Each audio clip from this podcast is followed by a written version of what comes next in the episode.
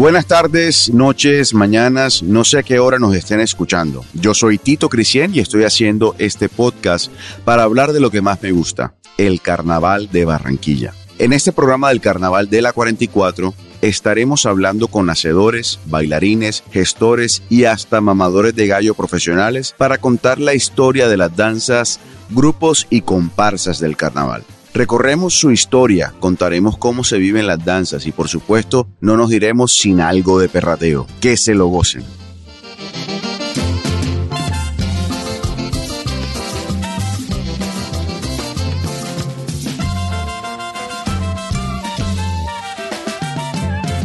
Mónica Ospino Dávila, la que está dirigiendo esta danza de las farotas de Talaigua y también nos acompaña Luis Miguel, uno de los artistas. Entonces, Mónica, cuéntanos de dónde viene esta danza, la, el origen de las farotas de Talaigua.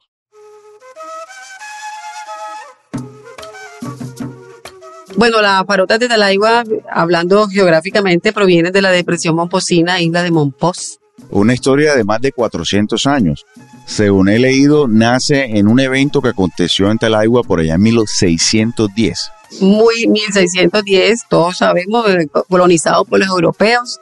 Esa depresión momposina muy rica en oro en su época, la ganadería próspera, la agricultura, ese oro que se fue todo hacia el continente europeo.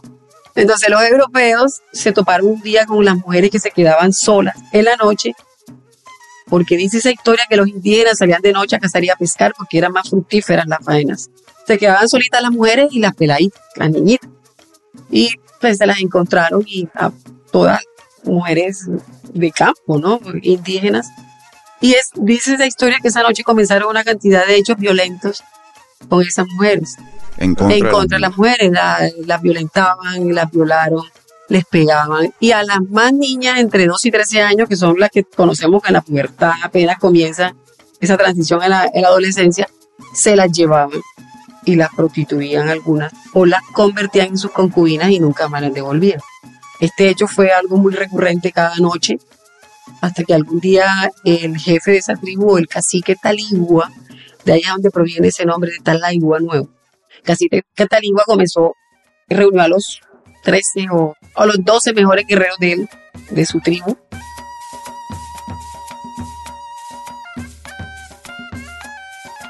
planearon y algo valeroso, porque tú dices, ¿y esta gente que cómo y de dónde?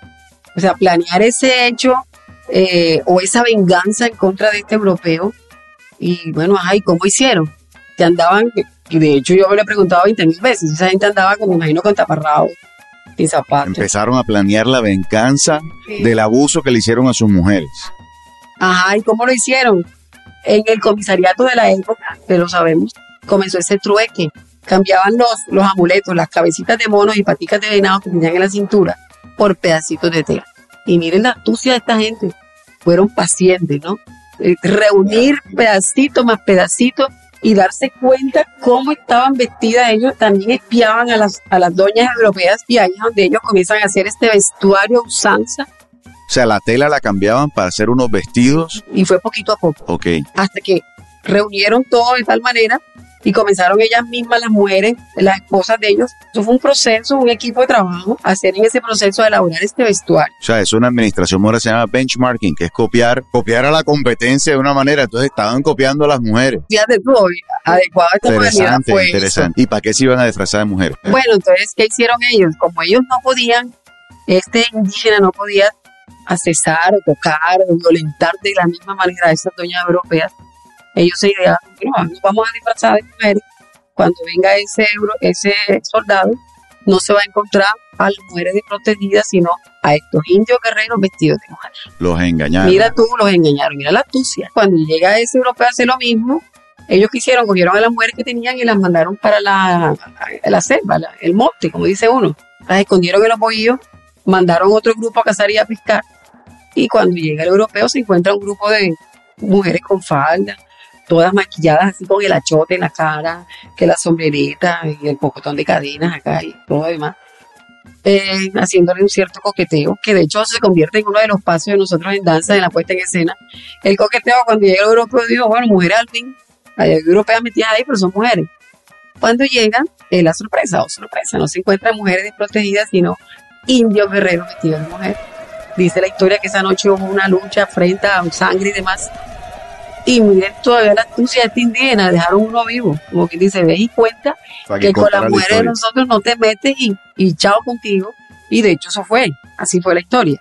Y esto es un hecho histórico contado a través de todos nuestros ancestros, ¿no?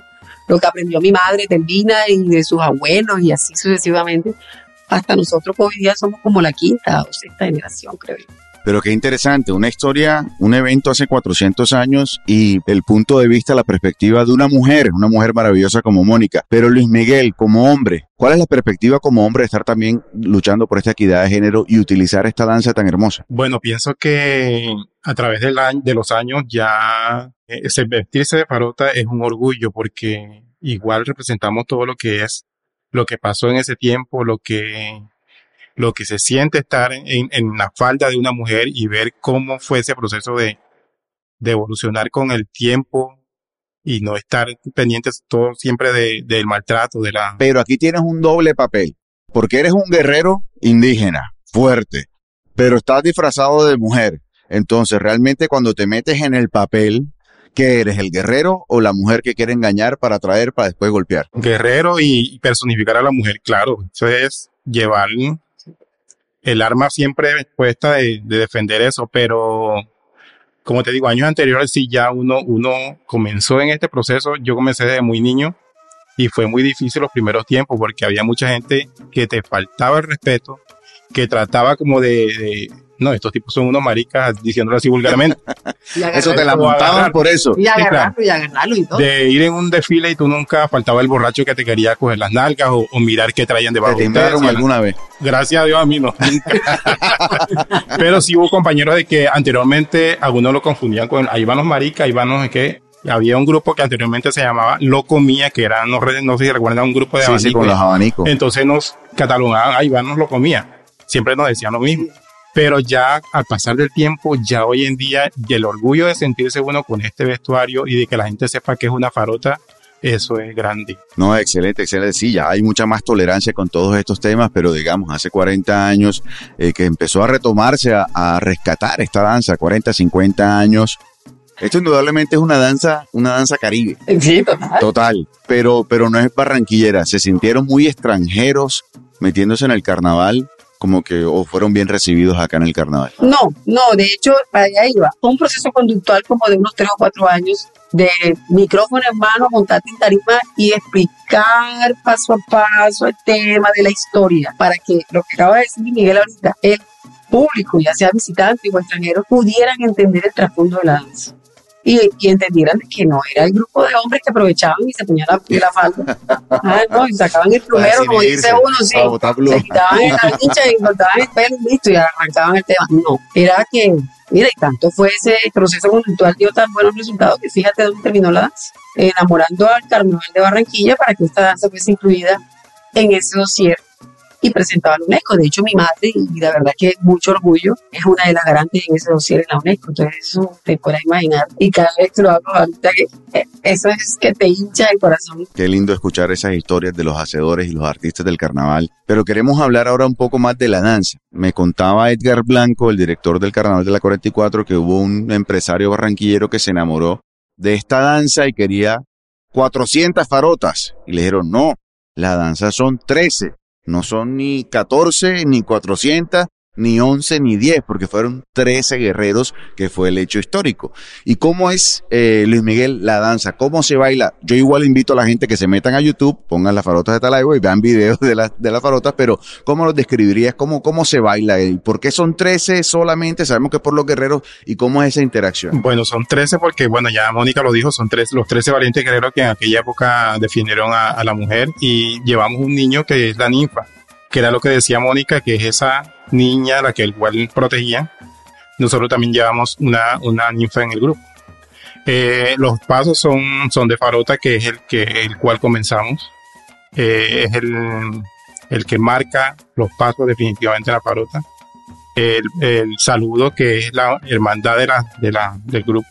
Trabajamos siempre en círculos, en líneas horizontal y vertical son lavada, que es el vaivén del el movimiento de la mujer en lavando. Recordemos que aquella época la mujer iba al río, lavaba y el, vaivén, es el pase que utilizamos en la parota. Hay un pase que se llama eh, sombrilla, que es donde abrimos los paraguas. El perillero recogido, que es donde hacemos el cultureo, que es como el son... Este. Eh, Este, Ese. es el, el grito de Ah, victoria. de victoria. Creo que esos son los pasos más importantes, ¿no? No, y, y bueno, yo, el periodo recogido que me encanta, es muy bonito, es cuando los, los faroteros, como llama uno, se recogen en círculo, pero meten a esa ninfa A que está diciendo Luis Miguel en la mitad. Y eso simboliza cuando el indígena le arrebata a esa niña al europeo, porque pues, recuerden que el indígena se la llevaba y no la devolvía. En esa representación es cuando ellos se traen nuevamente esa niña para la aldea y la recuperan. Y cuando se reúnen, meten a la niña y es cuando se hace el cultureo tres veces. Pero este es el, el grito de victoria. ¿Ya? Y esta flor blanca que siempre llevamos en, el, en En el la parte sombrero. superior del sombrero o sombrereta, simboliza la pureza de esa niña. Y, vale la pena recalcar que toda la puesta en escena, todo tiene que ver con la mujer. Todo, que el tema de la sombrilla, que el tema de la lavada, el perillero, eh, El es, es un, coqueteo. es un movimiento donde ellos no es que muevan hombros, pero sí mueven cadera. Van subiendo y van bajando, pero no moviendo cadera. Y ese es el coqueteo que dije ahorita cuando eh, la- ellos atrajeron al, al europeo para que llegaran y llegaran a la emboscada o a la trampa que le tenían Para hacer la venganza. para hacer la venganza. Entonces, fíjate cómo todo está enmarcado en el tema de la mujer Mm. y es totalmente, pues, eh, valeroso. Y, y quiero traer a colación de que la Procuraduría General de la Nación lo hizo un reconocimiento como la única manifestación cultural a nivel nacional que a través de toda esta historia que estamos aquí escuchando y todo lo que tiene que ver, eh, trabajamos en eso, en pos de la defensa de la mujer. Entonces, Y yo aprendí de una amiga mía que lo que no se conoce no se valora. Y necesitamos enseñarle de esto a las nuevas generaciones. Tú me decías que ya eran como la quinta generación. ¿Y qué están haciendo para formar en estos valores y en este conocimiento a los niños y niñas de, del entorno de ustedes? ¿Cómo van a preservar esta danza y cómo están trabajando para que sea sostenible a través del tiempo? Nosotros somos la danza de la parota de Talaigua, pero también creamos una fundación, que es la Fundación Cultural y Folclórica Danza de las Parotas de Talaigua. Nosotros a través de esta fundación creamos una escuela, que es la Escuela de Artes y Saberes Tradicionales de la Cultura Anfibia. Allí nosotros en esta escuela, ahí es donde hacemos la transmisión de saberes, y de hecho nosotros traemos parotas, parotas infantiles del Carnaval de Barranquilla. Y es la manera de nosotros asegurarnos lo que tú acabas de decir, de que vamos a trascender en el tiempo. Hoy día, Mónica está aquí, mañana no, no, puede pasar. Y, y es la manera de asegurarnos de buscar nuevos líderes. Y de hecho ya nos ayudan, ya, ya nosotros delegamos algunos compromisos en el municipio y, y son ellos los que lo llevan adelante. Pues. La lucha por la dignidad desde las farotas de Talaigua que nacieron con base en un hecho histórico hace más de 400 años y 1610 y todavía estamos luchando contra ese maltrato contra la mujer y trabajando por la dignificación de las mujeres y la equidad de género, las farotas de Talaigua. Muchísimas gracias Mónica, muchas gracias eh, Luis Miguel por compartir este espacio y todo este conocimiento y este saber que debemos pasar de generación en generación.